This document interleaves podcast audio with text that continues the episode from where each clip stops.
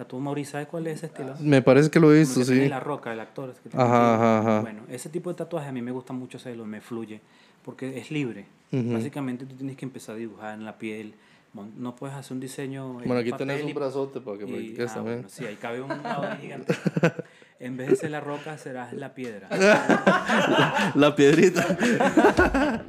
Entre Bustos Podcast es un espacio para hablar paja, recordar y reír, pero lo más importante es que estamos para distraerte de tus responsabilidades diarias. Ponete cómodo, saca una fría y disfruta con nosotros.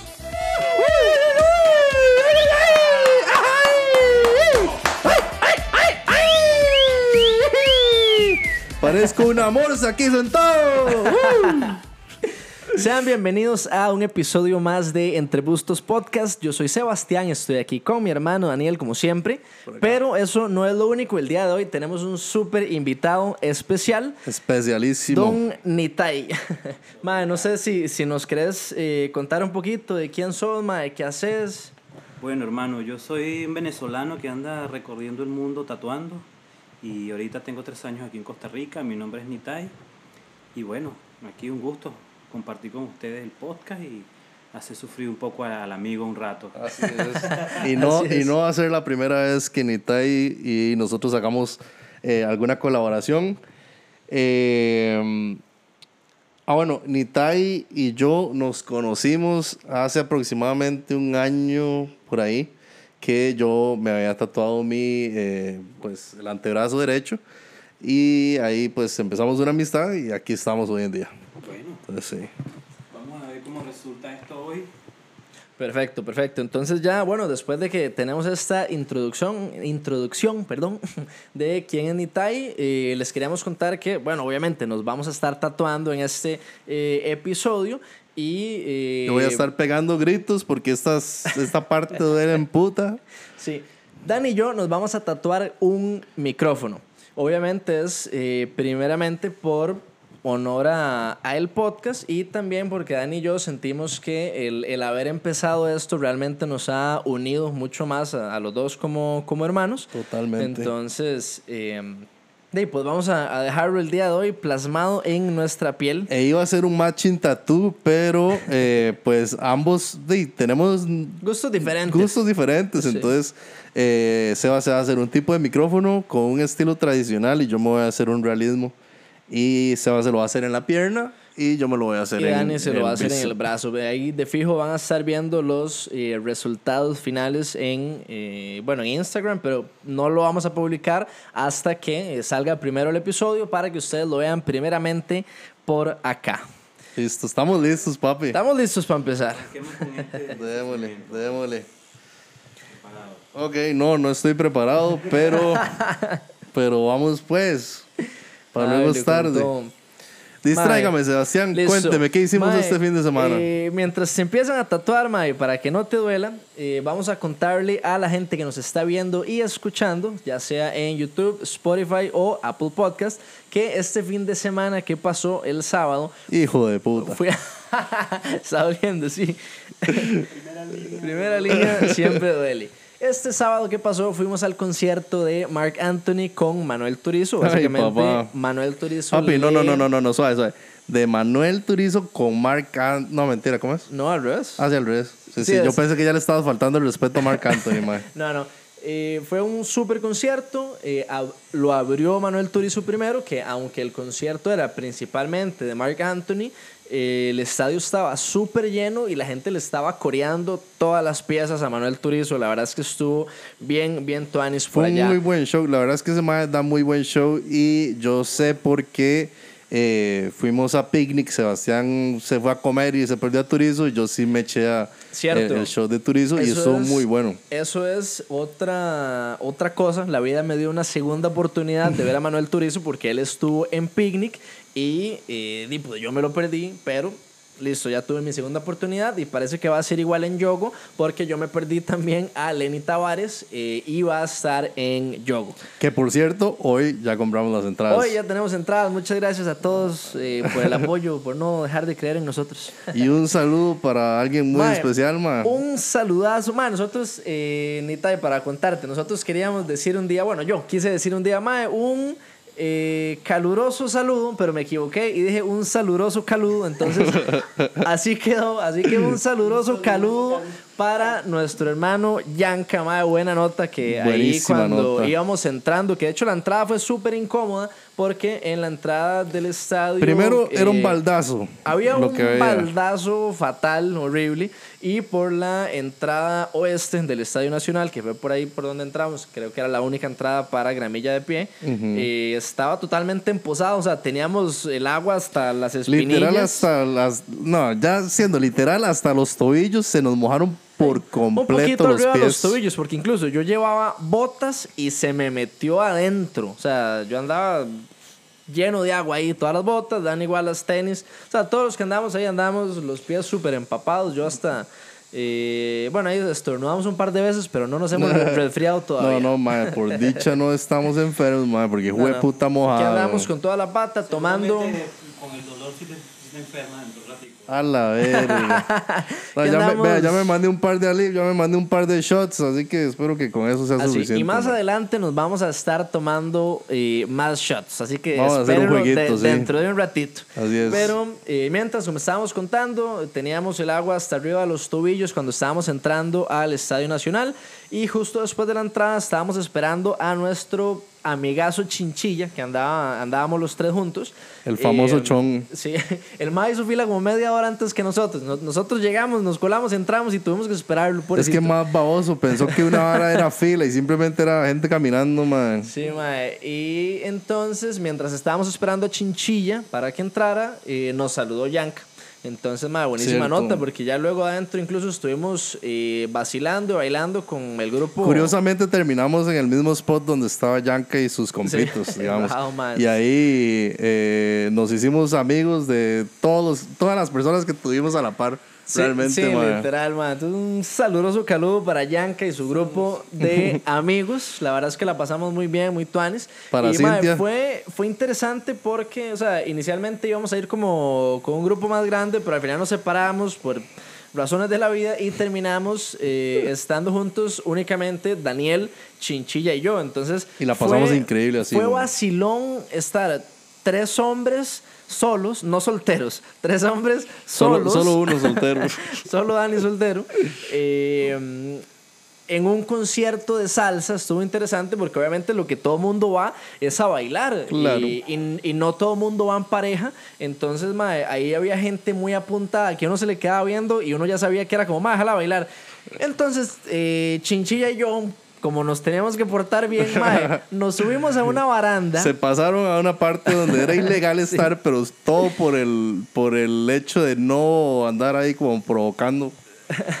Es que un- uno veía una muchacha bonita bailando y eh, olía a peligro. Uno dice, dice, "Me- mejor uno se pasa al otro lado de la baranda y todo sigue bien. Entonces me dejaron a mí solo del lado de la baranda legal y me puse a dar un par de pasos prohibidos y me sacaron a bailar tres diferentes. Literal. Dani sí, sí pudo bailar como con tres muchachas. La, la pasó bien. La verdad es que Dani es, es un trompo. Ese madre no tiene huesos en la cintura.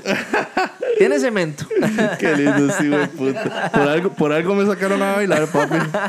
No, no, pero la verdad es que eh, todo salió muy bien, nos portamos bien, eh, se gozó, Dani bailó con las muchachas, Las Chinchilla, ay, había un grupo de señoras grupo cerca de, señoras, nosotros que estaban súper apuntadas y eran una- ma, unas señoras con mucho respeto, unas señoras muy bonitas, mae. Demasiado Porque bonito, mae. Dani chepeó y escuchó que eran amigas de gimnasio, entonces Sí, eh, sí, se mantienen, se mantienen las señoras. Claro. Sí, Qué nivel. saludos para ellas. Saludos para ellas. Saludos para todo el mundo. La verdad es que mae, fue una experiencia que mae, a mí me encantó. Yo lo disfruté tanto, Rasta. Lo disfruté mil veces más que Picnic. mae.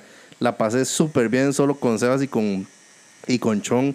Eh, y mae, di, espero que sea así o mejor. Ahora que vamos para Yogo, mae, que va a estar demasiado, demasiado chido, fijo, Sí, y ahí de fijo les estaremos contando cómo nos va por allá también. Mae, vieras que es, es un evento que hacen en Halloween, eh, donde es una fiesta que traen artistas, a- artistas internacionales y hay eh, juegos de esos, eh, de esas balas mecánicas, ¿cómo se llaman? Eh, Ahorita viene Lenny Tavares y Zion y Lennox. Zion y Lennox. Vos Es eso sí los has escuchado, ¿verdad? Reggaetón. Esos son... No me gusta mucho el reggaetón. Exacto, Sí. exacto, porque ese, ese es Pero más viejo, exactamente. old school. Sí, sí. es más old school. Sí, ahí con una Exacto. señora. Una señora. No, no creo, ya en este no creo que haya muchas señoras, pero Sí. de las que vayan, la gente que vaya de fijo la va a pasar súper bien. Por ahí vamos a estar súper apuntados. Sí. ¿Cuándo es? Es el 29 de octubre. Sí, señor. Aún no sé qué me voy a poner, pero bueno, hay ah, tiempo sí, por es que hay que dicho. ir disfrazados, man. Hay Esa que es la ir vara, disfrazados. porque es como una fiesta de Halloween. Entonces todo el mundo va disfrazado. Tal, Menos mal que ya yo vengo con disfraz incluido en mi cara. de la muerte, venís disfrazado. Ay. Pero bueno, eso fue el pasado sábado 10 de septiembre. Eh, pero bueno, todos sabemos que el viernes 9 de septiembre pero fue... bueno, pero bueno. Pero bueno, pero sí, bueno. lo estoy diciendo mucho. Ahí eh, me disculpan. Qué pena.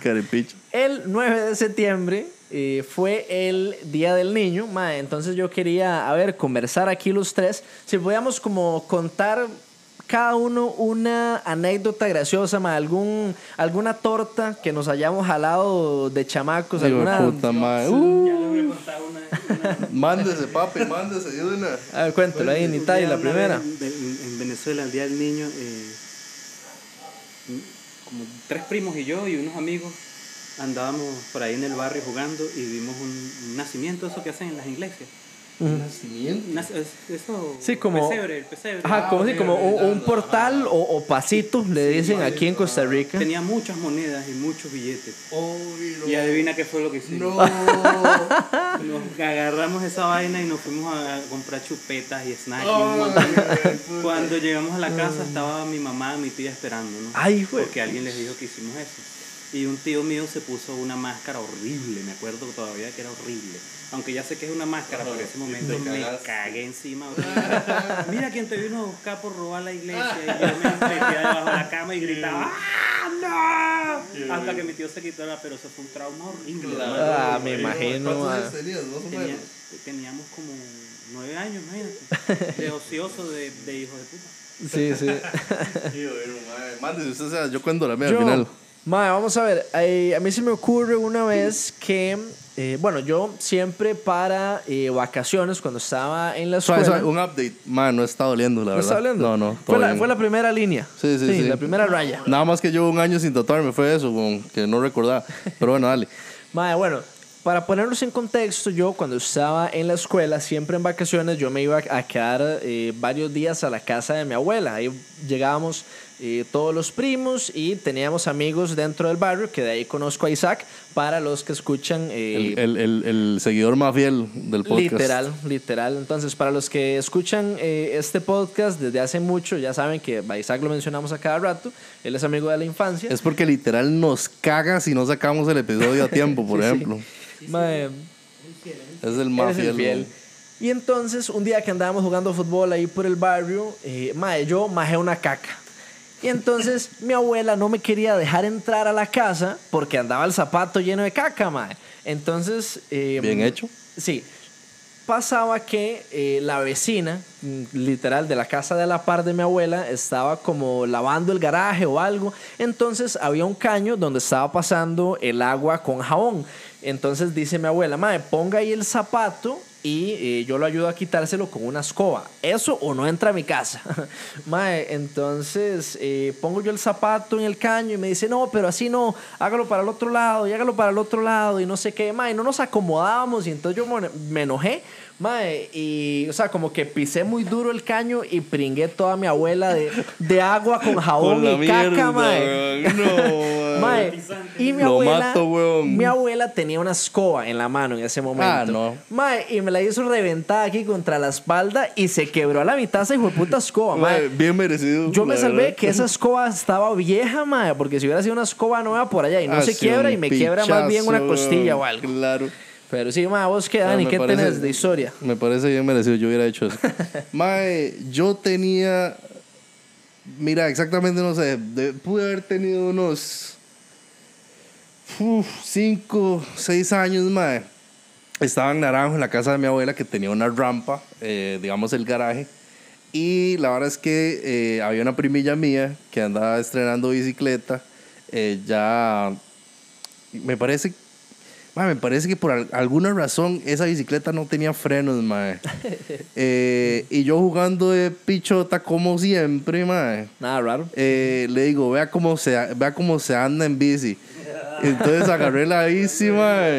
Me mandé por la, por la rampita y mae, una buena rampa, weón, con, buen, con buena inclinación. Claro, esa mierda sin frenos, weón. Terminé en el poste, una muralla que había abajo, weón. Eh, y es que ahorita no se puede ver. Vamos a ver si, si sale ahí. Tengo una cicatriz. Ah, sí, sí, aquí está. Tengo una cicatriz ahí. Aquí te dale una cicatriz en la cabeza, ya que feo quedó, hijo de puta. Sí, puta. Pareo. Ma, entonces fueron, fueron, me parece que cuatro puntadas, weón. eh, y, ma, por alguna razón, con mi memoria tan mala, recuerdo estando sentado en la silla con la doctora que me estaba dando una chupeta, weón. Literal. ma, vieras qué vacilón, ma. Y yo siempre sí, literal, le hice honor a mi nombre, Daniel el Travieso. Madre, Nitai, ¿vos, vos te has rajado alguna parte del cuerpo? ¿Te han cosido? Ahora que Dani mm, dijo las cuatro puntadas, yo me acordé de algo, pero me gustaría saber. Yo parezco roco, yo tengo un Sí. poco de. Una vez me la- en Venezuela hay muchos ríos, como aquí en Costa Rica, y estaba con unos amigos en un río y había un amigo que era muy loco y él se lanzaba de partes muy altas. Mm. Y yo vi que se lanzó de un lugar y eran como unos 20, 30 metros de altura. Y yo me le pegué atrás y me lancé. Y me lanzo y caigo en el agua, pero el- no era tan hondo. Y uno ponía las manos y se impulsaba hacia arriba. Yo puse las manos, pero iba muy rápido y pegué la cabeza del piso. Madre. no mames. Me acuerdo que yo salí y, no- y lo que sentía en la cabeza que me hacía. Ay, no, hasta lo puedo sentir. Mi hermana me dice, estás botando sangre. Cuando yo me toco aquí la cabeza estaba era una fuente así. ¡No! ¡Ay, cómo Me mierda! senté y los oídos me sonaban. ¡No! No, madre, Mato qué susto, madre. ¡Ay, weón! Ah, yo sí me cago. Quedé así medio loco. de- Ma, yo es que eh, una vez cuando tenía como 10, 12 años, ma, yo, bueno, jugaba con, con un equipo de fútbol, eh, jugaba igual con gente de mi edad que teníamos como 12 años.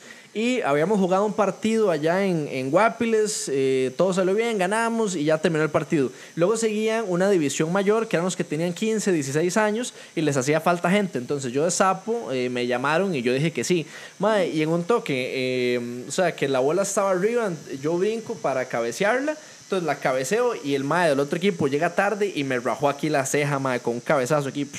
Entonces, mae, yo tengo como, igual, como 3, 4 puntadas por acá. Ah, con razón su ceja era tan fea. Con razón quedé así. Mae, y entonces yo me acuerdo que, que yo volví a ver para arriba y dice mi mamá que desde, el- desde la gradería se veía como todo me chorreaba aquí, mae, por No. el ojo.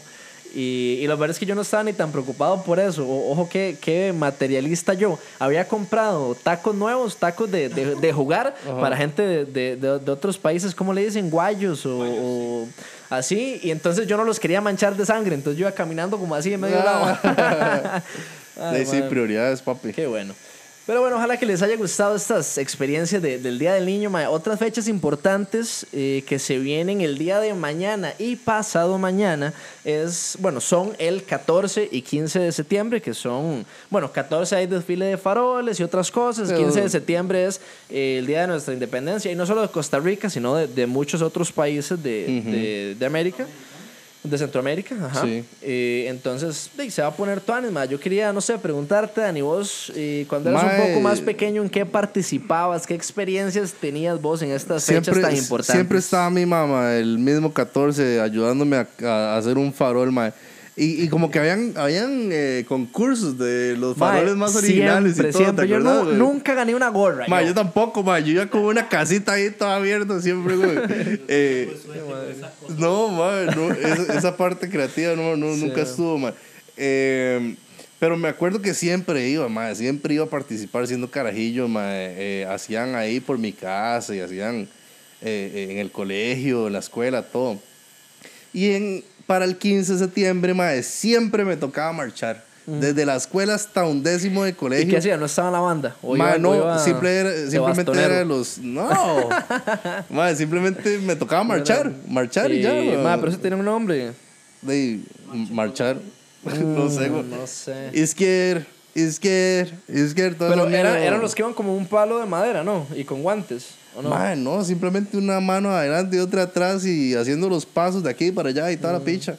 Eh, sí, sí, era todo Bueno, sin es gracia. que yo no me acuerdo. Si alguien eh, ahorita que está viendo este episodio en YouTube se acuerda cómo se llama. Ah, no es como los abanderados o algo así, que llevan como. Es, literal, es un palo de madera. No, es que yo no llevaba ningún palo, Bueno, si alguien se acuerda o hizo eso durante la escuela, por favor pongan en los comentarios cómo se llama esa vara, porque yo no me acuerdo. Sí, sí. Eh, pero ma, yo en la escuela lo que hacía era que estaba en la banda. A mí me gustaba mucho estar en la banda. ¿Y quién tocaba la flauta? Eh, la de profe. Ma, eh, toqué redoblante, toqué eh, otro, un- no sé, era Le otro gustaba- tambor que era como más grande. Que, que se llamaba como, como tenor o alguna madre así. y, y ya, mae, solo esos dos. Y ya luego cuando estuve en el cole, no, no nunca quise eh, estar en la banda, mae.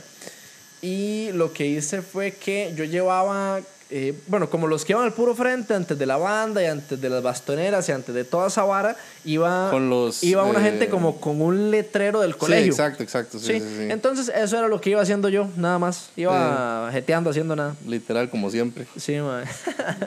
Ma, pero sí, yo, yo recuerdo hasta en así, en, en- ahí por el más por menos de San Pedro, todas esas calles que siempre se llenaban de escuelas y todo. Ma, yo iba siempre en esa picha ahí marchando. como- Sí, mae. Y bueno, eso, eso, eso eran los 15 de septiembre. 15, ajá. Los 14 se llaman los desfiles de faroles, que yo en un par de ocasiones sí intenté hacer yo, o sea, crear, construir yo el farol, con, obviamente con ayuda de mi mamá o, o mi abuela.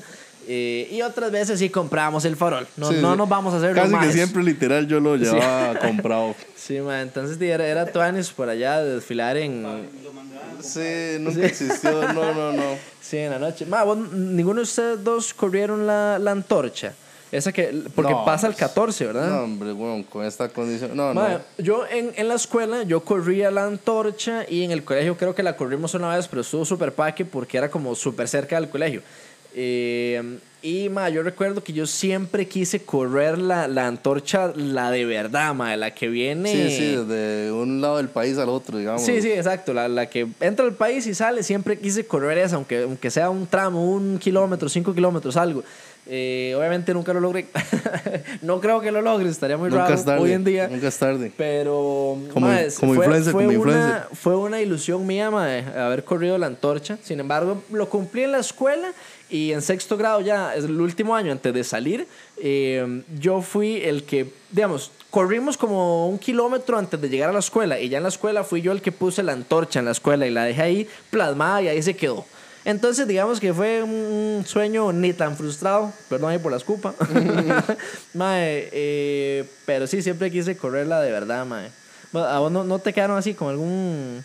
No sé, como en, en días festivos no se quedó con ganas de hacer algo, o Sí, no quedarme en la casa durmiendo, porque ya luego saliendo del cole, a lo que iba, a los desfiles con mis compas era tomarnos una birra y ya.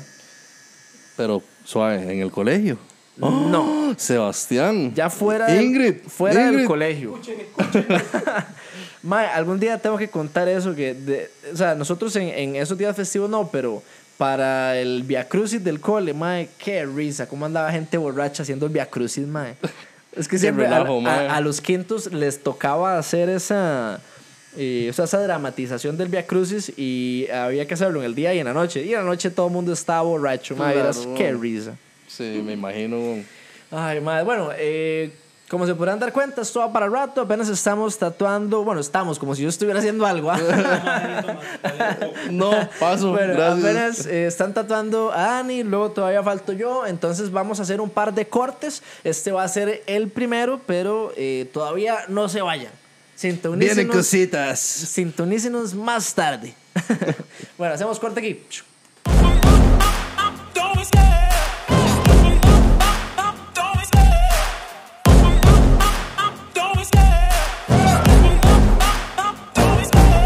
Love the chase and the hunt and I set the pace when I'm running. I always take what I want and I always give it 100 Don't need a bank, no I'm funded. Play the game like it's nothing. I'm always thankful for something. Don't take for granted, stay humble. Now wake up!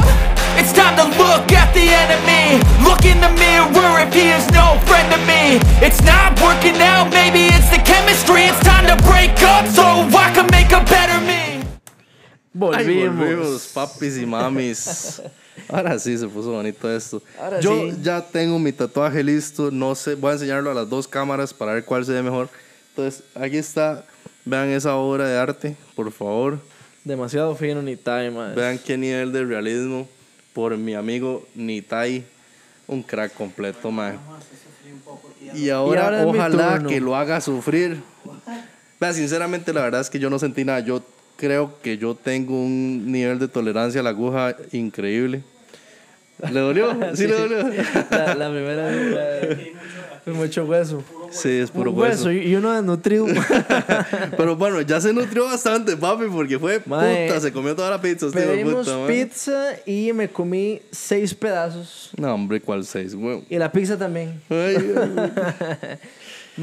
Bueno, esta sección, para que ustedes vayan sabiendo más o menos, es conocer un poquito más de Nitai, de quién es Nitai desde un aspecto más eh, espiritual, más, más eh, pues algo más íntimo, digamos. es para que ustedes lo conozcan y también eh, entiendan un poquito del el contexto de Nitai. Porque, bueno, ahí... Para que entiendan por qué Nitai es Nitai. Exactamente. Mae, bueno, no, no sé, a mí me gustaría preguntarle a Nitai, porque Dani me ha comentado que Nitai ha trabajado en varios países y demás, pero yo no, no conozco cuáles países son o durante cuánto tiempo, mae. entonces tal vez si nos querés contar dónde has trabajado, en qué países, como cuál es tu, eh, ¿cómo se llama? Como background. La experiencia que ha tenido básicamente tatuando, en, bueno, internacionalmente. Ok, ok. Bueno, bro, eh, el primer país que yo visité fue Colombia, en Medellín. Estuve un año en Medellín y Medellín fue una experiencia bien bonita porque Medellín es una ciudad brutal, es bonito. Luego me estuve un año en Medellín, luego me movilicé a, a Lima, Perú. Estuve ahí también ocho meses, también fue buena la experiencia. Luego ahí me contacté con una tienda que un amigo trabajaba en Suecia y me contactaron desde la tienda. Qué nivel, fui a. Suecia, a los países nórdicos, a pasar frío como un perro. Claro, qué duro. Porque esa vaina ya es frío. Es bellísimo, pero es frío. Sí. Ahí estuve unos ocho meses también. Y sinceramente Suecia es un país brutal. Los, las- los vikingos son una nota, son buena gente. El país es una belleza, todo. Pero el clima, el, el sagrado clima de allá es demasiado Claro, frío. Sí, es que son climas extremos. Yo estuve hasta que estuvo, yo me quedé en Suecia ocho meses y cuando ya empezó a ponerse muy terrible, me moví a Dinamarca por el frío, pero era al lado, es la misma vaina. Sí, exactamente lo mismo, estaba en menos 16, ya en No, menos 16 como yo- mierda, weón. No, eso no es nada, No. allá se pone menos 36, menos 30. No, Es peor que vivir en el congelador de Haití de tu casa. Preferiría vivir ahí adentro. qué duro, man. Y bueno, allá me fue muy bien. Hice buenos amigos, todavía tengo buenas amistades allá. que, Buenos cierto, amigos, buen dinero. Buen dinerito, sí, claro. Y de, de hecho quiero volver a visitar Dinamarca, Suecia, los países nórdicos. Visitar o ir a bretear otra vez por un buen Eh, tiempo. Bueno, eh, uno como tatuador no, no trabaja, uno hace lo que le gusta y cuando Sí, uno hace lo que le gusta eso no es trabajo. Entonces básicamente es eso, visitar y Yo sí mientras tú- trabajo. mientras tú exacto. mientras tú visitas, haces tus tatuajes. Sí, claro. Después de ahí me movía, de Suecia me moví a Madrid. En Madrid estaba un poco ruda la cosa con el tatuaje por Mm. los problemas que habían allá políticos y eso. Y estuve cuatro meses ahí, luego me contactaron de una tienda en Dinamarca. Me hice muy buen amigo de, de un amigo, se llama Oliver, es de raíces hindú. Su tienda se llama Fashion Tattoo.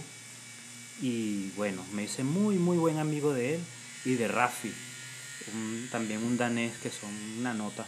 Ahí estuve, solo estuve un mes.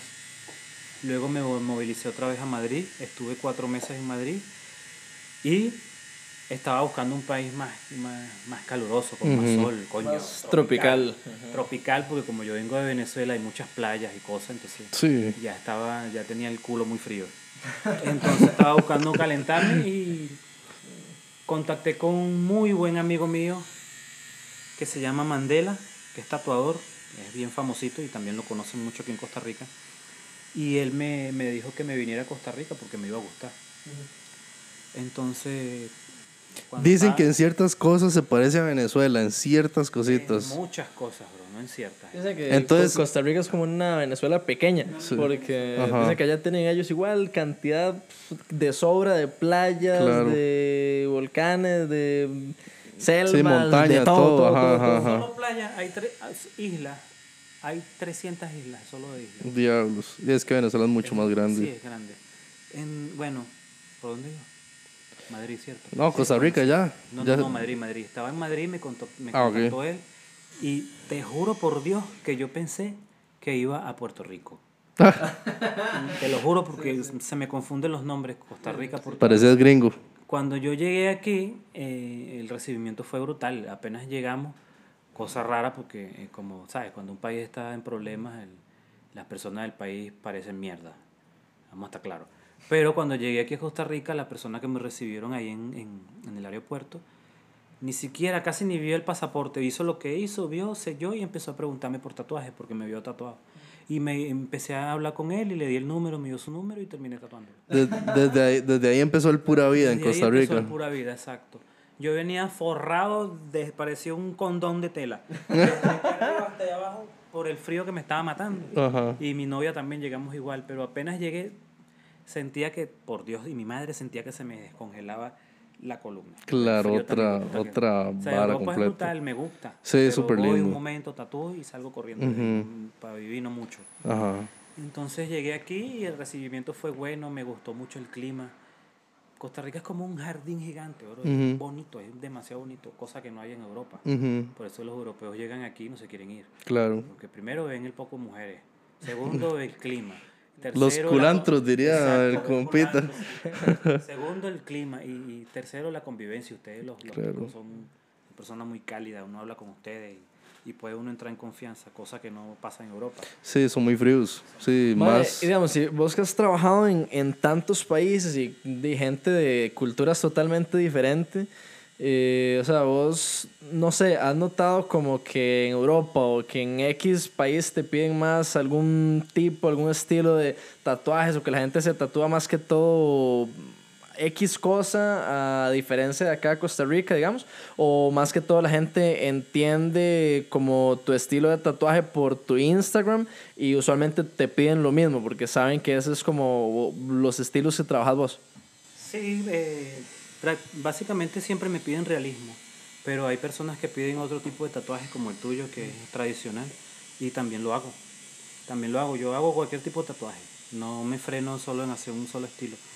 Cuando yo empecé a tatuar, eh, las cosas eran muy rudimentarias en Venezuela, las máquinas no eran buenas, eh, todo, todo era un problema, entonces uno tenía que tatuar lo que sea, lo que viniera y entonces bueno, uno se especializó en cualquier tipo de tatuaje. Obviamente me gusta más el realismo, pero si me preguntan, por lo menos el puntillismo, puntillismo es un, un trabajo que a mí me piden puntillismo y me gusta mucho, me gusta demasiado, me lo, me, me- me lo gozo porque es algo muy creativo, tienes que poner cosas aquí, igual el Maori. claro. Tatu Maori, ¿sabes cuál es ese estilo? Me parece que lo he visto, sí. La Roca, el actor. que Ajá, ajá, ajá. Bueno, ese tipo de tatuajes a mí me gusta mucho hacerlo, me fluye, porque es libre. Básicamente tú tienes que empezar a dibujar en la piel. No puedes hacer un diseño. en Bueno, aquí papel tenés un brazote para que practiques ah, también. bueno, sí, ahí cabe un Maori gigante. En vez de ser la roca, serás la piedra. La piedrita. bueno, y sí, básicamente lo que me piden. lo algo que me habías dicho es que en tu perfil se ve mucho más que todo lo que a vos te piden, pero no significa que, que, que es lo que más te guste. Sí, exactamente. Bueno, Porque vos haces muchos diseños loquísimos que, que, que es que lo haces porque a vos te gusta y no, no porque te lo piden. Sí, antes, lo que pasa es que antes el, el, el, el arte o los artistas estaban muy, muy limitados a, a, a creer que tienes que especializarte solo en un tipo de tatuaje. Y eso no está bien, porque no te hace un artista completo. Un artista completo puede hacer cualquier tipo de tatuaje, lo que sea que le pidan. Si solo haces una sola, ok, está bien, te especialistas, pero te especializas en una sola cosa, pero si tú quieres ser un artista más completo, tienes que hacer lo que te pidan. Tener la capacidad de analizar la, la, la imagen, ver cómo le vas a entrar y, y saber la técnica, porque esa es otra. Cada estilo de tatuaje es una técnica diferente. La máquina va a otra velocidad, la tinta, las sombras, todo es diferente. se usan las mismas tintas, ok, pero los tonos, la aplicación, la velocidad que va la máquina, todo es diferente. Entonces uno tiene que saber cómo moverse. Bueno, yo porque ya tengo 20 años tatuando. ¿no? Sí, y de, hecho justamente también queríamos hablar de eso, como de los inicios. ¿Cómo fue que inició, por ejemplo, e- es- ese gusto por, por tatuar? O sea, primero dibujabas o simplemente dijiste, necesito eh, trabajar, entonces voy a tratar de, de- de ver si tatúo bien o algo así, porque todo el mundo tiene razones diferentes por las que empieza eso. Porque yo he conocido a muchos tatuadores y todos tienen una historia diferente. Entonces, ¿cómo fueron tus inicios? Mis inicios fueron yo rayándome los brazos con bolígrafo. Desde niño, como desde los 7 años, me rayaba los brazos con bolígrafo y eso, pero no pensé nunca en tatuarme. Me gustaba y por eso me rayaba los brazos. Y a los 14, 15 años, una persona a la que yo le decía papá, que no era mi papá, pero le agarré mucho cariño, él me regaló una máquina de tatuar cejas, imagínate. una vaina parecía un lápiz. Y yo empecé a hacerle los tatuajes a él. Le hice como 25 tatuajes que no eran tatuajes, eran manchas horribles eh, y espantosas, pero fue mi inicio ahí. Mm. Y lo hacía era porque me gustaba, no lo hacía por dinero ni nada, porque en ese momento yo no tenía la mente en la economía, no me importaba, no me importaba un coño. Estaba era tatuando y ya. Y de repente empezaron a llegar personas y me decían, hazme tal tatuaje. Y yo te doy tanto. Y yo les decía así, bueno, está bien, te lo hago. Y de repente ya tenía meses recibiendo dinero. Y dije, bueno, ¿qué pasa aquí? Pues? ¿Qué es esto? Yo no pensé que esta vaina me iba a dar dinero. Y ahí empecé a especializarme más, especializarme más. Y, bueno, me agarró un poco la locura que empecé a agarrar dinero y, y no empezaba a movilizarse por el país en Venezuela. Y cuando Venezuela estaba bien, uno hacía mucho dinero. Y no me preocupaba mucho por, por, por más nada, sino por tatuar y no me quedaba muy bien. Después de seis años de desmadre, de rumba y de todo aquello, empecé a enseri- enseriarme un poco con, con el tatuaje. Y, y sí empecé a mejorar un poco la- las técnicas y todo eso, me empezaron a Claro. salir mejor. Y digamos, vos eh, has llevado como cursos así como para especializarte en los diferentes tipos de, de No. bueno, estilos de tatuaje. No, nunca, No. nunca he hecho. Siempre ha sido eh, empirismo, esa vara. Sí, solo. Qué nivel. Obviamente sí, iba a algunas conferencias de tatuaje, algunas competencias y eso, y veía técnicas de algunos tatuadores. Y veía cómo inclinaban la máquina, cómo ponían la velocidad, cuánta tinta ponían, cómo la mezclaban, y ahí iba aprendiendo poco a poco solo. Porque hay un- en Venezuela pasó esto. Habían tatuadores en ese tiempo que eran muy buenos y ahorita son unas leyendas del tatuaje Ujú. y en Latinoamérica. Pero muchos tenían el ego de que como soy tatuador, y ah, ah, tú sabes, toda la mierda que se mete la gente en la cabeza. Ujú. Y cuando uno se acercaba a pedir algún consejo, lo miraban a uno como que tú vas a ser tatuador. ah". Sí, justamente yo, yo te he puesto atención con eso y, y justamente por nuestro amigo en común también, Fabián, Fabián. que vos lo recibiste como, simplemente él te dijo, eh, puedo llegar a, a observar y vos lo incluiste como si fuera familia en, en- Sí, en tu propio estudio. Porque yo pasé por esa. Eh, entonces cuando preguntaba por ciertas cosas, dos veces, solo pregunté dos veces. Entonces me, me, me, me, me hablaban como, como un despotismo, una cosa así toda rara. Sí, como que no- tienen envidia a, a la competencia, como que llegue a, a, a haber gente que simplemente lo, sí, como lo sobrepase. agrandados y tal. Sí. Entonces eso no me gustó mucho y yo empecé a dedicarme solo a mi tatuaje. Y solo, porque en realidad, si me preguntas a mí, weón, yo no conozco muchos tatuadores venezolanos. Conozco solo como a De hecho, justamente eso te iba a preguntar, que si, que si sabías sobre el tatuador venezolano que, que le hizo ese tatuaje a la roca de, de la calavera. Yo mico, yo. Ajá, no yo- lo conozco personalmente, pero obviamente sé quién es. Y claro, eso es un duro, eso es un maestro del tatuaje, ese loco.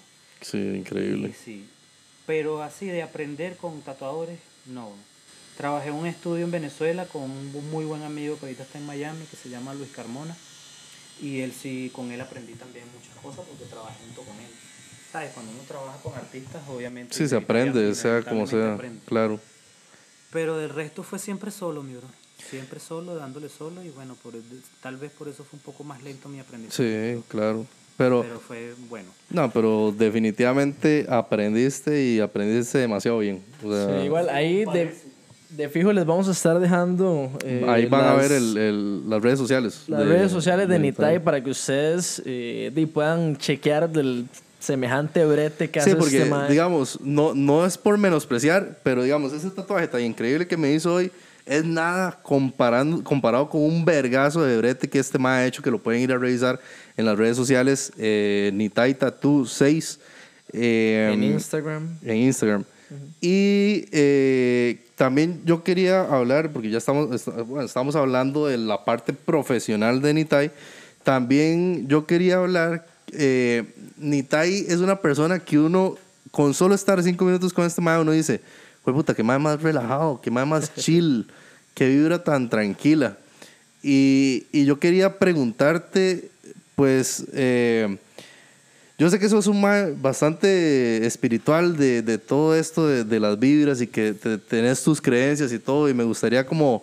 eh, yo sé muy poquito, me gustaría saber más y que la gente además conozca esa parte sobre vos. Entonces, ¿por dónde van tus creencias y tu espiritualidad? Contanos un poquito sobre eso, Bueno, mae. mi mamá eh, siempre ha estado ligada con el hinduismo, la meditación y todo eso, y me, cri- me crió a mí y a mis hermanos desde ese punto de, de vista. Nunca me había comido carne, nunca. Ujú. Soy vegetariano o vegano, como quieran verlo, de nacimiento. Y, y me inculcó eso, el respeto a los animales, a la naturaleza, a las personas más que todo Ujú. porque las personas son manifestaciones de Dios. Hay Ujú. personas que no lo notan, pero en realidad eso es lo que somos. Y hay personas que no lo demuestran tampoco. Pero eso es exactamente lo que somos, Ujú. igual los animales, igual las plantas, todo. Y desde niño me inculcó eso, la meditación. Cuando niño no le paraba mucha pelota a eso, Ujú. porque como uno es niño, uno anda en otra onda. Pero ya de grande, por experiencias no muy agradables que tuve, me incliné más a esa, esa parte porque no encontraba como, ¿sabes? Cosas que personales que le pasan a las personas y que uno cae a veces en, en depresiones y cosas Claro. uno se acuerda de lo que le enseñan. Cuando, o sea, esas cosas salen cuando tienen que salir. Y empecé a meditar en una etapa muy hijo de puta de mi vida. Y me di cuenta que todo lo que me enseñaban cu- cuando niño, en templos hindú, porque viví en templos hindú, era cierto. ¿En templos qué? Hindú, o sea, de, de meditación. Templos hindúes. Hindúes. De la No India, importa, hindúes. Porque, porque está hablando de, re- de religión. Bueno, ok, igual, le voy a hacer una pregunta. Es que- Para usted, ¿las personas que nacieron en la India son hindúes o indios? Como quieras llamarlo. Puta, no, no nos sirve esa respuesta. Es que O sea, ¿son hindúes o indios? Ok, es que nosotros son te- indios. ten- hemos tenido, y la gente que nos sigue sabrá de nosotros qué hemos- estamos hemos- Sí, diciendo. mira, la India. Ajá, ajá. Son indios. Sí, sí, sí. Lo que pasa es que muchos, muchos lugares le dicen indios. Y está bien dicho. No, es que digamos, no- nosotros, nosotros hemos tenido esa discusión mae, y, y hemos in- investigado también que, mm, que se habla de que hindú o hindúes ya es más específico de, de religión. En cambio, ya de, de nacionalidad, de. mm, ¿Cómo se dice esas palabras? Eh, no, es que, por ejemplo, hay una palabra que es para cuando uno dice el, eh, la nacionalidad de alguien, digamos, como costarricense, puertorriqueño. Sí, todo el mundo está entendiendo, tranquilo, no le dé sí, muchas ¿cómo se vueltas. llama eso? No sé, weón. El- Eso es un- No importa. Por eso, no pierda tiempo en eso, weón. Bueno, ¿Cómo? hay- sí. Entonces, Sí. Bueno. entonces es- este ma y Bueno, yo peleamos porque yo siempre. llega- al fin llegamos a un acuerdo, las dos están bien dichas. mae. Cerrémoslo aquí. Dos Gente, hasta aquí llegó ese tema. Los dos estamos bien. Ay, Mae, eh, sobre esta cosa de la meditación, vieras que yo siempre he estado muy, muy interesado en eso porque, como bien lo he hablado en otros, en otros episodios, la paz mental para mí es, es lo número uno en mi vida. Y yo sé que la meditación sirve para todo eso, alejar todas las vibras negativas, sacar todos esos problemas que uno se hace solo en la mente, mae. ¿Cuál es tu proceso de meditación? ¿Cómo haces vos para llegar a ese punto de, de tener un, un- un balance, eh, una energía ya convertida de negativa a positiva? ¿Qué haces vos realmente? Y porque yo quiero saber para realmente yo llegar a practicarlo. Mira, lo primero, lo primero que la gente tiene que saber es que la mente es como una antena wifi. Cuando tú piensas algo, primero está el pensamiento, luego del pensamiento está el sentimiento. Cuando tú piensas en, en algo que te da miedo, primero lo piensas y luego sientes las sensaciones en tu cuerpo, ¿cierto? Bueno, la meditación lo que hace es oxigenarte el cuerpo. ¿Por qué? Porque primero tienes que hacer un ejercicio, unos ejercicios de respiración. Cuando tú estás calmado, estás completamente relajado, tú puedes pensar exactamente en lo que te dé la gana. Y si es lo que quieres, como limpiar un poco tu mente de malas vibraciones o ansiedades, lo bueno es respirar y luego empezar a pensar en algo positivo. Como soñar despierto, cosas positivas, cosas que uno quisiera que le pasen. Exactamente. Exactamente. Imaginar escenarios. Eso se llama, hay algunos que le dicen que es, es una manera de, de... de hecho, las personas lo hacen todas las noches. Cuando tú te acuestas, estás como meditando en el día siguiente. ¿A qué hora Entonces eso es lo que no me deja dormir a mí, man. Básicamente, yo en la noche siempre me pongo a imaginar escenarios. Eh, tal vez no hago el proceso de la respiración y todo, simplemente estoy ahí pensando y pensando en Ahí cosas que me gustaría. detalle, Ahí es donde está el detalle. La respiración es algo muy, muy básico para la vida, pero de hecho eso es lo que te da la vida. Y si tu cuerpo está completamente oxigenado o tiene suficiente oxígeno, tu mente está completamente relajada. Puede que estén matando a alguien al lado y tú vas a estar relajado porque tú tienes oxigenación en tu cuerpo. Y obviamente eso que está pasando es terrible, pero no está pasando dentro de ti. Dentro de ti está pasando otra cosa. Y como está pasando tranquilidad, paz y armonía, tú puedes reaccionar con paz y armonía con lo que ves. O sea, no te dejas afectar mucho por el ambiente. Entonces, la meditación lo que hace es eso. Ahorita las personas están sufriendo mucha mierda porque por todo lo que está pasando a nivel mundial, el trabajo, la economía, aquello, lo otro, mataron al otro, mataron, y todas esas vainas se guardan en el subconsciente. Claro. Y uno no se da cuenta que eso sale a flote. ¿Cómo sale a flote? Te duele la espalda, tienes estrés aquí, tienes ansiedad, Sí, te totalmente. pones triste, peleas con tu pareja sin motivo, cosas así. Pero eso es exactamente eso, falta de oxigenación y falta de meditación. El- con la meditación tú puedes hasta curar enfermedades. Ujú. Sí, yo he escuchado eso. Entonces, Y es como lo que se, lo- se dice, eh, que por ejemplo las personas que tienen eh, enfermedades mentales se ven más viejas, como que envejecen más y, y tienen sí, más problemas físicos en general, porque como se está primero afectando la parte mental, después continúa, continúa la parte física. Exacto, porque el, el- la cabeza es como el centro de mando del cuerpo. Está el sistema nervioso, están las neuronas, está absolutamente todo lo que hace que el cuerpo se maneje. Si tu, si tu cerebro o tu mente está en un estado de miedo o de estrés, tu cuerpo se entumece, estás Ujú, estresado, totalmente, estás sí. fastidiado. Pero cuando tú empiezas a respirar, activas otro tipo de neuronas. Las oxigenas, las que están todas así adormecidas, y oxigenas otras y empiezas a segregar químicos naturales del cuerpo que te relajan el cuerpo, te mantiene feliz. De repente mm, sales de la meditación y ves a tu pareja y empiezas a, a ver la parte positiva de ella. Coño, ella se levanta, me cocina, aquello, y entonces te, se te activa la parte frontal que es la que, la que produce. el- el- el- eso produce el mismo químico cuando las personas, las mujeres amamantan a los hijos. Es el químico del amor. Eso también lo activas con meditación y todo eso. Increíble. eso hay personas que creen que esas son estupideces de Ujú. hippie. Sí, sí, sí, sí. So- los que dicen que esos son estupideces de hippie son personas que nunca se han sentado a meditar. Ujú. Yo he puesto a personas, eh, cuando van a mi casa, lo pongo a solo hacer la respiración. Ujú. Y de una vez ellos... De hecho, justamente te iba a decir eso, que- que- "Mierda, pero ¿qué es esto? Yo, bueno, Que me gustaría ir un, un- un día a tu casa para que me ayudes con Claro, eso, man. hermano, podemos meditar cuando te la gana. Claro. Y no necesitas más que media hora. Ujú. Con simple media hora de meditación al día, tú vas a tener 23 horas y media del día. Buenísimo. La cosa es que, o sea, no es que tienes que dejar de hacer las cosas que haces en tu día, no, tú puedes seguir haciendo todo lo que te dé la gana. Pero si le inyectas la meditación y la respiración, todo lo que tú hagas te va a salir el doble de mejor. Buenísimo. Lo vas a disfrutar más, vas a estar más tranquilo. Yo cuando conocí a mi novia y ella me decía, pero Nitai, ¿cómo mierdas haces tú para estar tranquilo teniendo deuda? Ujú. ¿A qué problema yo? Pero ¿por qué me voy a estresar? Si cuando tú te estresas, el cuerpo se entumece, tu mente no está funcionando bien, si tu mente no funciona bien, todo ese estrés se empieza a reflejar en algún órgano del cuerpo. Te puedes enfermar de cáncer, Ujú. te puedes joder la sangre, o sea, todo un montón de cosas y todo empieza en la cabeza. Toda Sí. enfermedad es vibratoria. Sí, en lugar de ocuparse, se preocupa, Exacto. básicamente. Te Y no está resolviendo nada. Pro- diría mi dichos tata. de mi tata. Ocuparse Pero, es una cosa, sí. preocuparse es otra. Bueno, Cuando una persona se preocupa es porque está pensando en lo que todavía no ha pasado. Sí, totalmente. Qué problema, ¿verdad? Hay mucha gente así. Todo Yo conozco mucha gente así. Todo Yo, yo realmente, yo sí me considero una persona muy tranquila, que si tiene un problema, realmente trata de no estresarse en lo absoluto. Eso es exactamente lo que hay que hacer. Pero siento que hay muchas cosas que podría mejorar, como por ejemplo lo de la meditación, que me parece muy súper interesante. Pero eh, ojalá que la gente eh, en casita que está viendo eh, le, esté, viendo. le esté sirviendo este tipo de, de, de contenido que es también diferente al que normalmente hacemos, es ya algo más profundo, digamos, eh, súper interesante y que ojalá pues, pues lo, lo puedan aplicar en sus vidas, eh, tratar de... Porque uno llega donde una persona le dice, no se estrese, pero obviamente no se arregla así. Y no es tan fácil. Y no es tan fácil. Sí. Pero es porque no tienen el conocimiento de cómo salir de ese spot en el que están. No quiere decir que yo no me estrese.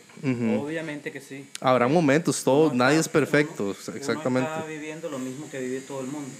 Solo que con eso uno tiene como, como que la capacidad de calmarse un poco Ujú. y mirar las cosas desde otra perspectiva. Sí. Eso es todo. Sí, Eh, la meditación lo que hace es que tú veas la vida desde otro punto de perspectiva. Ajá, exacto. de otro punto de vista mejor, que tú sabes que tú estás aquí para... porque hay mucha... Vamos a estar claros, este mundo siempre ha sido lo que es, un desmadre, una locura. Pero en- exactamente cuando uno pasa por el mar de mierda que tiene que pasar, por la meditación te ayuda a, a- a como a surfear las olas, ¿sí me entiendes? Claro. No te llenas tanto de mierda. Y puedes ir ayudando al que está ahí hundiéndose solo. Buenísimo. Mira, vente para acá que te voy a ayudar ahí. Claro. Porque todos estamos en la misma. Hasta que uno no muera no sale de este desmadre. Así y, es. y lo único, te lo digo yo sinceramente, que lo único que puede ayudar a la gente es la meditación. Porque hay personas que van al psiquiatra, al psicólogo, los medican, aquello y lo otro. Y mientras están medicados, la medicación lo que hace es aislarte el sentimiento de frustración o de dolor o lo que tienes. Pero está ahí.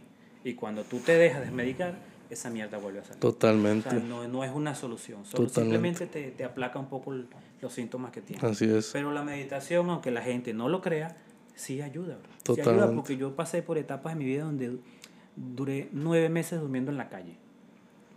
La barba hasta aquí, no comía. Comía cuando un señor me regalaba, de una panadería en Venezuela, me regalaba pan. Fue una etapa muy ruda en mi vida. Y justo cuando yo estaba, que ya no aguantaba más, empecé a respirar. Me sentaba y respiraba porque lloraba mucho y en ese momento sentía que me calmaba. Todo el mundo cae en un punto bajo de su vida porque ese es el proceso de toda, toda persona, toda alma. Cuando tú estás muy bien en la vida, tú no ves más nada, solo ves tu bienestar. Ujú. Pero el crecimiento está cuando tú caes en la mierda. Sí. Cuando estás triste, frustrado, ahí es donde tú te puedes dar cuenta qué capacidades tienes en cualquier ámbito de tu vida. Y Justamente estaba viendo yo un, un podcast en el que estaba saliendo Shia LaBeouf, no sé si lo viste, él, es el actor de... de Transformers, Transformers. por ejemplo. Eh, él dijo algo súper parecido a lo que vos dijiste, eh, que la gente no cambia cuando... Puta, no me acuerdo exactamente lo que dijo, pero que la gente cambia cuando llega literal al fondo, cuando ya no hay dónde más, ¿me entiendes? Y, y sí, o sea, Sí, tal vez llegas al fondo no tanto por ti, sino por circunstancias que pasan y tú te ves envuelto en eso. Pero siempre es lo mismo, la solución es siempre la misma. Sentarse y calmarse. Así de es. hecho, cuando tú te molestas o, o pasa un problema que tú estás así todo alterado, las pers- hay personas que te dicen, respira. ujú, ¿Cierto? ujú, Bueno. cierto. O sea, el, el humano sabe que respira lo calma. ujú, Pero ahora, si lo haces conscientemente, sentarte a respirar, y la meditación se basa en calmar la mente, bro. Sacar todo el mierdero que uno tiene, porque así como uno mete información en, en la mente, también tiene la capacidad de limpiarlo. Claro, Lo que pasa es que como uno está acostumbrado a solo recibir, recibir, cuando te dicen meditar para que calmes la mente, la gente dice, pero ¿cómo es eso? ¿Cómo voy a calmar la mente si yo me siento y no dejo de pensar? Sí. Claro, no, no dejas de pensar porque tienes 20 años pensando. Sí. Es difícil de repente dejar Y es de que no tenemos una cultura en la que se nos enseñe eso, justamente, a meditar, a, a- a tratar los problemas desde una parte más espiritual. No, solo te medican. Sí. Vas al psiquiatra, te, te dan dos pepas y te pones tonto ahí todo. ¿A dónde van dos pepas para, para ver un toquecito? ¿A ¿A dónde, a dónde hay que hacer fila? dónde, a dónde hay pepas? Bueno, Bueno, ojalá que les haya gustado esta segunda parte. Esto no ha terminado Y todavía. bueno, si quieren saber o, o escuchar más este tipo de cosas, totalmente mi hermano pasa haciendo lives en el perfil de él, Nitai Tattoo 6, para que vayan y lo escuchen. Eh, pero sí, dale, continúa con lo que no, como, diciendo. como dijo Dani, Nitay hace un montón de, de envíos con temas súper interesantes. Entonces, si aparte de los super bretes que este tema se jala, les gusta este tipo de temas, lo pueden seguir ahí en Insta. Ya les dijimos el usuario, es Nitay Tattoo 6. Seis, ajá, exactamente. y igual ahí lo vamos a estar dejando abajo. Y que ojalá les haya gustado esta eh, segunda sección del episodio de eh, esta semana. Que Ya Sebastián está sudando frío, ya no aguanta más. Sí, que eh, bueno, va a quedar un poquito más largo que los demás, pero realmente está quedando muy tuanis. Y eh, bueno, creo que ya pudieron conocer un poco más de, de quién es Nitai, tanto de su parte profesional como personal y espiritual. Entonces, vamos a cortar aquí eh, una última vez para eh, venir con unos juegos con alcohol. Se van a divertir bastante. Los juegos del hígado. Nos Eso vamos es. a divertir. pura Así vida. que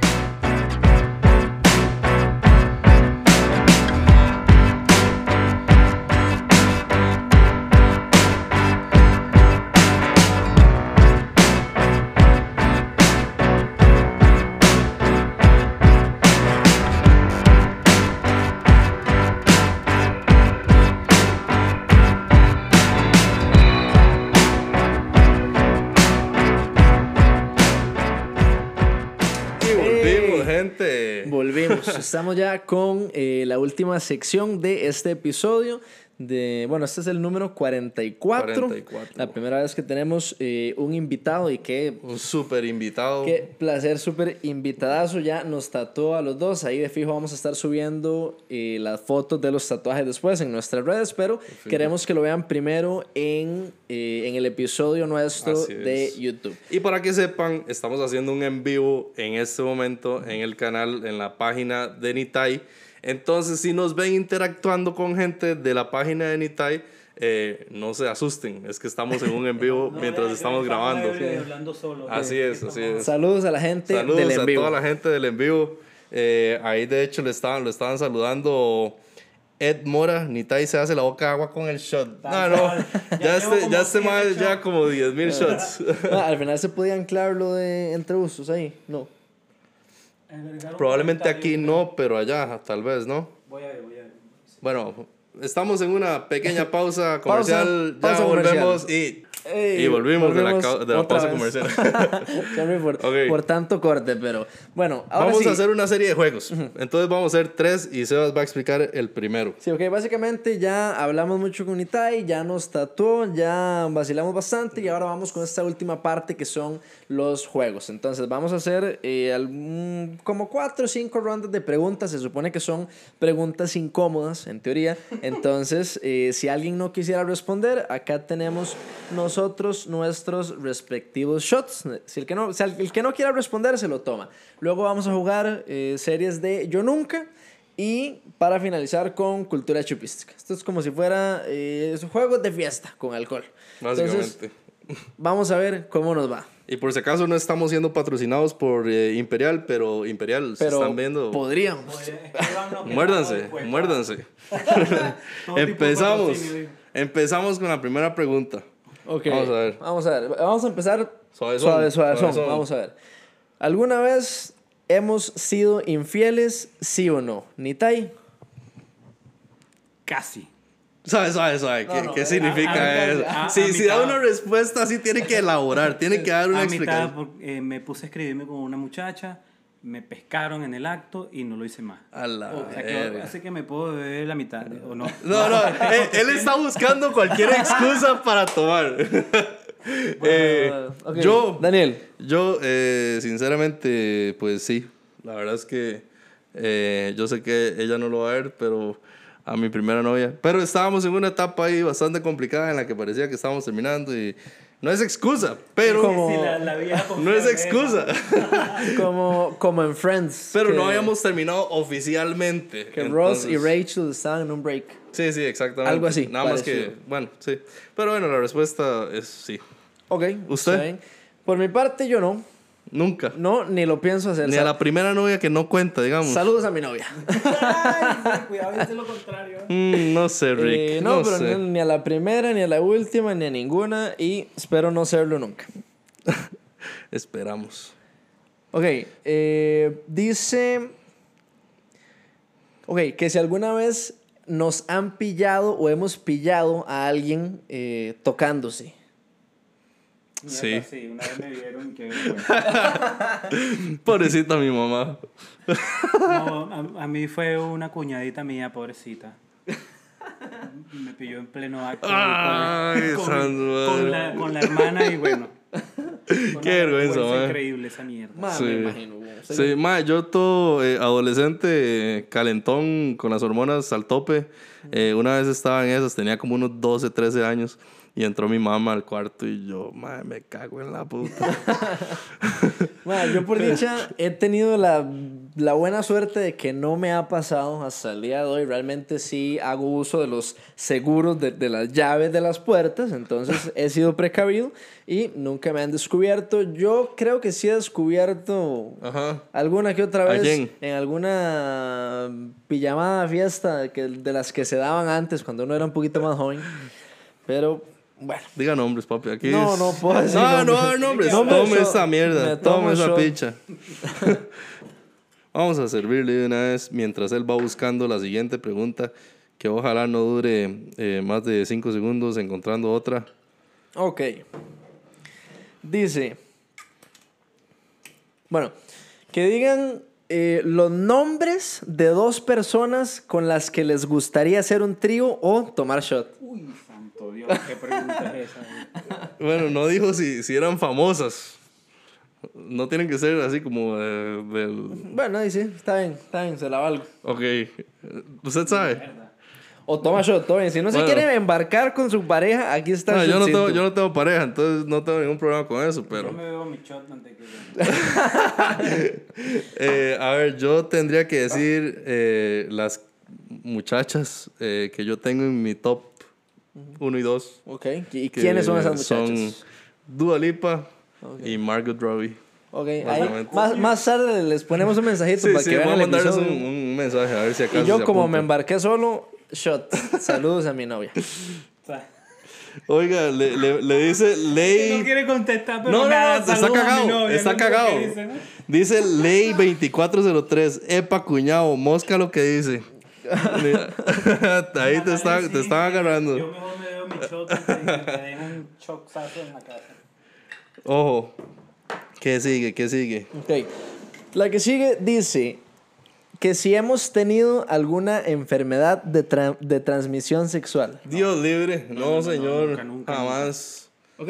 Respuesta unánime, no. Sebastián, si tú, él me había contado. Falso. Una vara que se llama gonorrea. Vayan, vayan y buscan en Google para que vean. Así es. Gonorrea, Ahí sale la foto de, de Sebastián. De, de terceros algo. ok, vamos a ver. Dice... ¿Cómo dura este hombre? Ma, es que son, son muchas. Qué pena. Nada más qué agarre pena, un número pena. en su mente Bueno, y la lee. Dice, ¿cuál es tu fetiche estrella? La verga. Podemos decir fetiche o tomar. No, no, ni picho. Usted ya no puede tomar. tomar- Usted ya no puede tomar ni picha. Pero fetiche en qué... qué- Cualquier fetiche. El, no sé, un fetiche que usted tenga. Mierda, no, no tengo. ¿No tiene? No, güey. Usted me da una picha, usted tiene que decir. Mm, así que difícil, mira. Es Mien- que, mientras ¿qué- yo qué me voy podemos- tomando el mío. ¿Qué podemos definir? ¿Por qué no dice hijo de puta? O sea, ¿qué podríamos definir aquí como, como... ¿Cómo definirían ustedes un fetiche? No sé, por ejemplo, que a usted le encanta que le llenen de Nutella la vara. Las nalgas, digo. o, no sé, las nalgas. Nalgas de chocolate. Que usted, po- que usted se ponga Nutella por allá donde no llega el sol y que se lo chupen. Mm, no, más. Es que mira, yo con la comida, vieras No. que no, muy, muy pegajoso, muy... sí. Bueno, para no alargar esto. No, no, no, qué pereza con este hijo de puta que no responde nada. Eh, para ver, y usted tiene que responder lo que sea que yo encuentre aquí. Eso sí, pon tú. Sí, más picante la cosa. O tomar shot, porque así es el juego. Ok. ¿Alguna vez le ha gustado el hermano de algún amigo y cómo se llamaba? ¿El hermano O la hermana. Ajá, No, la hermana. hermana Ok, en de ese un caso. amigo. La hermana de un amigo. Me han gustado como, como todas las hermanas de todos mis... ¿Qué te digo? A ver, ¿quién? qué puta. No se vale Ok. tomar esta ronda. Bueno, la hermana no. La novia.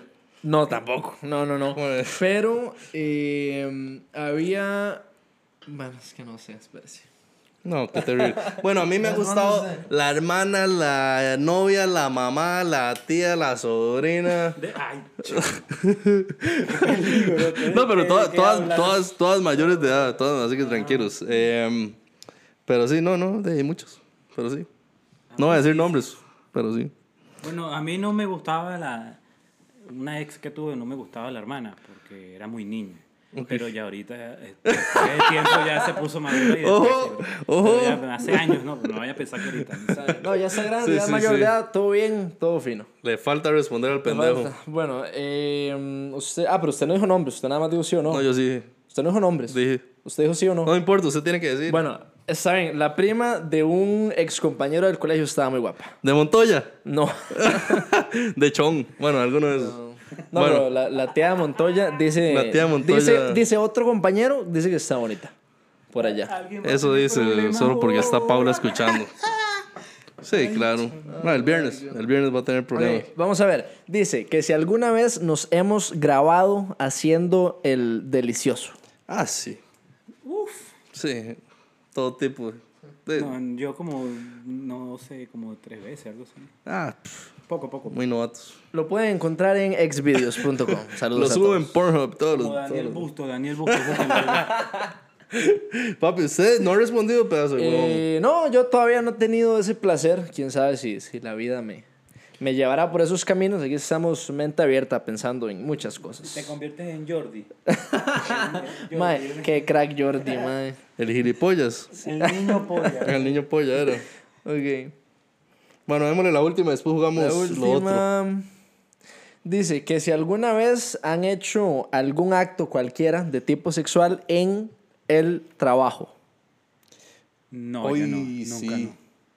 En el trabajo, bueno, yo tatúo y nunca, nunca Sí. me he no, no. Bueno, yo sí. Eh, ¿A dónde con quién diga nombre y apellido? no puedo decir nombres, jamás. Pero sí, en un trabajo que tuve, eh, habían unas graditas. Y pues. Ay, plena yo pensé que me iba a un baño. Y, y, ma, y una vez íbamos como para intentar en otro piso. eh, y. Y no, había como un guarda. había un guarda y no, no se pudo. Pero quedamos así súper avergonzados porque. O sea, como que fue muy obvio. Como que llegamos a ese piso y el guarda nos vio. Y nosotros nos devolvimos inmediatamente. Pero, pero sí. Pero un, un acto sexual, no es que haya. O sea, es que digamos, ajá. por ahí podemos decir, aunque sea un, un Sí, solo, sí, un solo un, beso, un beso, ya un besito, cuenta. un beso, una agarradita en alga. un- Sí, sí. Bueno, en una agarrada de nalga está en la propia oficina, pero. pero Es que normal, falta, normal. qué falta de respeto. Con Bueno. consentimiento, ok. para que sepan. Perfecto. Bueno, entonces le damos ahora. eh, pasamos al segundo juego. eh, Pasamos. Podemos, podemos jugar cultura chupística. Ok, pasamos al segundo juego de la noche. Vamos con cultura chupística. ¿Ha jugado cultura Entonces, chupística? Sí, perfecto. Podemos hacer unas, unas dos o tres rondas cada uno. Cada, que que Ok. cada uno tome dos o tres tragos. Bueno, empiezo yo. Dale, a ver, pues. Ok, vamos con marcas de, de cerveza. Pero así, literal, cerveza. No se puede como solo bebida alcohólica. No puede decir Smirnoff o algo así. Hay que decir como las marcas, ¿sabes? Como las nacionales. Como las dos nacionales que traen cerveza pura, cerveza. Bueno, dale, pues. Bueno, empiezo yo con Pilsen. Polar. En Venezuela hay hay una que se llama Polar. ¿no? Ok, Imperial. Ok. eh, la Stella. Ok. Es que él está buscando cualquier excusa para tomar. No, ya va. Solera. En Venezuela hay otra que se llama Ah, Solera. no, pero es que- ya, hombre. Puta, que yo no tomo Por mucho. aquí, por aquí. Ah, Hombre, yo me tomo Ay, ya es que él, él busca cualquier excusa para tomar. Eh, bueno, eh, hasta ahí murió. eh, sí, sí, sí, todo bien. Tema. Eh, a ver. Cultura chupística de. Equipos que, ha ganado, que han ganado Champions League. Ok, Real Madrid, Liverpool. Eh, Barcelona. Inter, Chelsea. Eh, Arsenal. No, No mames, güey. bien lejos de eso. El Arsenal ni siquiera ha ganado la, la, la Premier. Tiene como 20 años sin Sí, ganar la. Premier. Eh, mamón. Ok, voy yo. Ok, marcas de celulares. iPhone. Huawei. Bueno, Apple. Eh, Pues. Xiaomi, ¿no? Sí, sí, sí. Blue. Samsung. Nokia. Blackberry. Eh, el 5. Sony Ericsson. Ok, sí. HTC. ¿no? Claro, sí. Yo creo que sí, creo que sí. Bueno, no importa, se la, se la valemos. Motorola. Eh, Puta madre, ya me van a. 5, 4, Ok. 3. no, ya, ya, Oh, no, sí. ya no. Sí, güey. No, lo peor es que antes pa- pasaba viendo todos los eh, tipos de celulares que la gente Sí. compraba en Brasil en mi anterior trabajo y ya no me acuerdo de ninguno. Solo Ok. era de marca de, celulares. Sí, que no claro. Bueno, a usted. Hey, voy yo. Vamos ya se me, ya se con... me calentaron las orejas. Vamos. Está calentando ya. Cultura chupística de eh, marcas de ropa deportiva. Ok. Vamos con Adidas, Under Armour. Uy, puta, Nike. Reebok, Hay que hacer el intento, por lo menos, ¿verdad? Para no estar tomando. New Balance. Sí, fila. Jugados. La Puma. Pioneer. Pioneer. sí. Mm. Ok. Eh, 5, ¿Qué más hay? 4, 3. Mae, en, Dos, en uno. hay, hay, hay, Ni picha. hay ropa deportiva. Ni picha. Tome, Qué madre. tome. Está bien. Sí, sí, está bien, está legal. Ok, Salud, muchachos. da el micrófono a Nital. Eh, va usted escogiendo un tema. A ver. Cultura chupística de. Bandas de rock. Buenísima, papi. Ahora sí, no, este mae mamó ya en dos toques. Empiece usted. Eh, Metallica. ACDC. Kiss. Eh, Ramones. Led Zeppelin. Eh, The Smiths. Algo así se llama. ¿Qué? Sí. The Smiths. Ajá, hay unos más que se llaman así. Sigue, sigue, pero tienes que decirla Bueno, completa. ¿Cómo? Ay, ¿No es el nombre El completo? Claro. Es que solo. Solo Smith, no, Smith puede ser no sé, ese creo que es The Smiths. O sea, los. Luego lo buscamos, se la vamos a permitir Creo, esta. creo, ok. creo. ¿Y ¿Qué hiciste decir? Aerosmith, ¿no es cierto? No, no, no, no, no, no, es que no te llaman. Sí, yo, Smiths, yo creo que sí, yo creo que sí. Ok. Eh,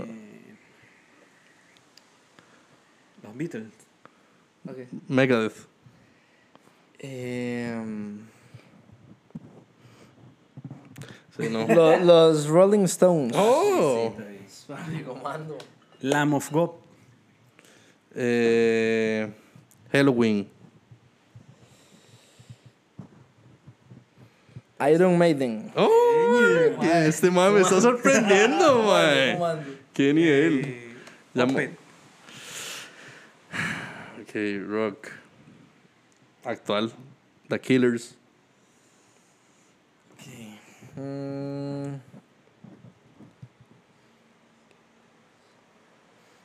Cinco.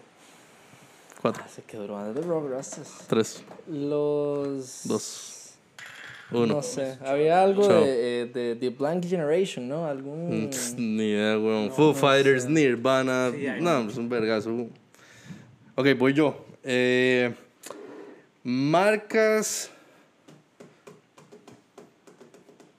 Ok, vamos a ver, esta tiene que durar. Marcas de carros. Ferrari. Ok, eh, bueno, voy. Porsche. Ford. Uf, esa es mi marca favorita. Nissan. Toyota. Mitsubishi. Eh. Hyundai. Kia. Honda. BMW. Bugatti. Eh, Koenigsegg. Daihatsu. Vale. Dodge. Lamborghini. GTR. ¿GTR? eso Eso es un modelo, ¿De qué weón. modelo? ¿Qué? Jale, ni ¿Pero modelo de qué? GTR es Ese- eh, Ford, Ford. Del, de la Ford Mustang. Cama- Ford Mustang. Ajá. Ah, Mustang, eso es lo que estaba diciendo. Y el. Ford, huevo. dijiste, no, no dijiste Mustang. Qué lindo. Y eso es Ford tras de todo. Ay, Tome. bueno, Bueno, Ok, una ronda más cada uno. Sí, sí, sí, aquí ya se fue. Y vean, yo tengo que tomar más, es que yo, qué duro, a mí sí que me cuesta perder, ¿ah? Muy sabio. A ver, tírese algo que tal vez usted sepa más que los demás. ok, vamos con cantantes de reggaetón. Ok, ya bueno, empiezo allá. yo. Eh, Lenny Tavares, David Yankee. Don Omar, J Balvin, Maluma. Tego, BL, Manuel Turizo. Zion. Eh, ok, muy bien. O sea, solo Zion. digo. Exactamente. Ok, entonces, Lennox. Carol G. Sí, Becky G. Gaste las G. Anita. Eh, ¿Cómo que se llama esta? bueno. Uy, puta. Shot, shot, No. Es feliz.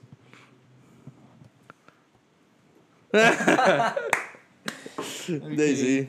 Ok, entonces esto el último. No, es, démosle esto último. Ah, yo eh, nunca. yo nunca. Ok, bueno, sí, terminamos sí. con cultura chupística. Vamos con lo último. Sí, porque ya Yo no queda nunca. mucho. Yo nunca. Yo nunca, por ejemplo. ¿Qué vamos? Como con tres dedos. Sí, de hecho que la empiece él. Sí, con tres dedos, puede ser. Eh, O de nada, yo nunca. Pa, y se lo hice shot. ok, está bien, démosle. démosle sí, Sí, sí, más- sí. más directo. Entonces, usted nunca ha hecho tal cosa. Si nosotros lo hemos hecho, entonces nosotros tenemos que tomar. Yo A nunca ver. le he robado plata a mi mamá. La verga. Yo nunca. Yo nunca. Ma, perdón, yo era un carajillo. Era muy niño ese. No vale, no vale. Ok. Ok, No sé. yo nunca he tatuado a nadie. Oiga. Es que es Dale. tirando hachazos. Mira, eso uno conoce a la gente y uno tiene que ya mandarle directo. Ok. Yo nunca. Ok, nunca me he arrepentido de haberme metido con alguien de manera sexual. Hijo de puta.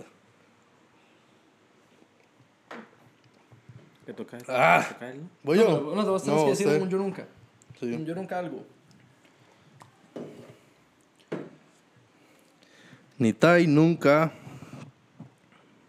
Yo nunca he visto a una mujer mientras ando caminando con mi novia. Niéguenlo, perro. Niéguenlo, pues. Niéguenlo. Te amo, mi amor, te amo. ¿Se está viendo, Paula? Los ojos son para vos, pero esto es suyo. Pero no por el trago. No por lo que dice. ok, voy yo. Eh, yo nunca he tenido una novia mayor. Ok, está bien. No. Ya, tú ves, bueno, güey. Usted. Yo nunca em, he besado o me he metido con alguien de manera sexual más de cuatro años menor que yo.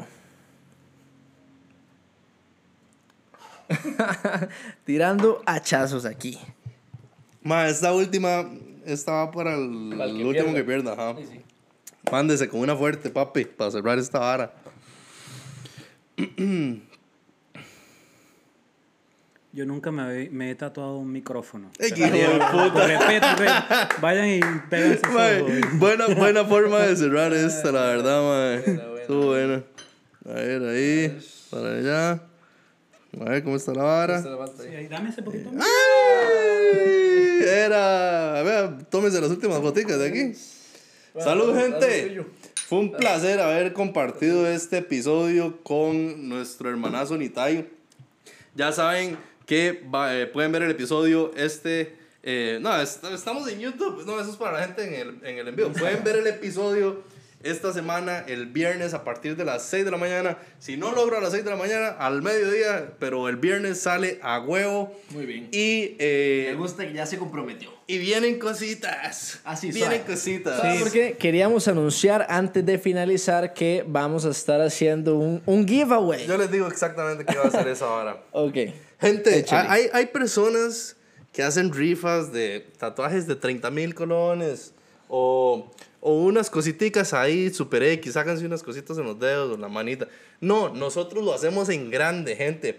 Nosotros les vamos a rifar, les vamos a regalar a una persona un tatuaje valorado en 150 mil colones, hecho nada más y nada menos que por Nitai Tattoo 6 en Instagram. Así que tienen que ir a seguirnos en las cuatro páginas.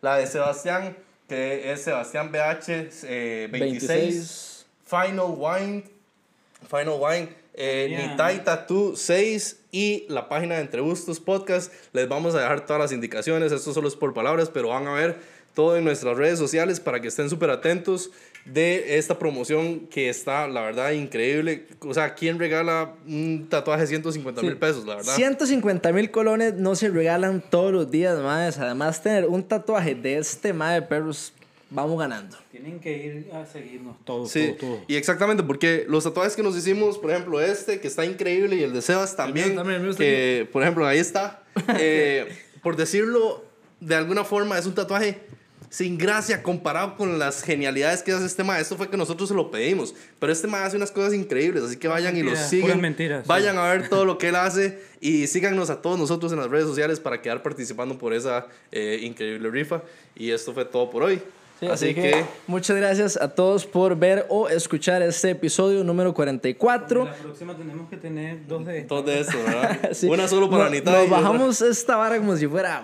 Pero sí, gracias a todos por ver o escuchar este episodio número 44. Muchas gracias a Nitai por acompañarnos y tatuarnos el día de hoy, ma. De verdad que muchas gracias. Increíble. Así que nos vemos la próxima. Chao, Pura gente. vida.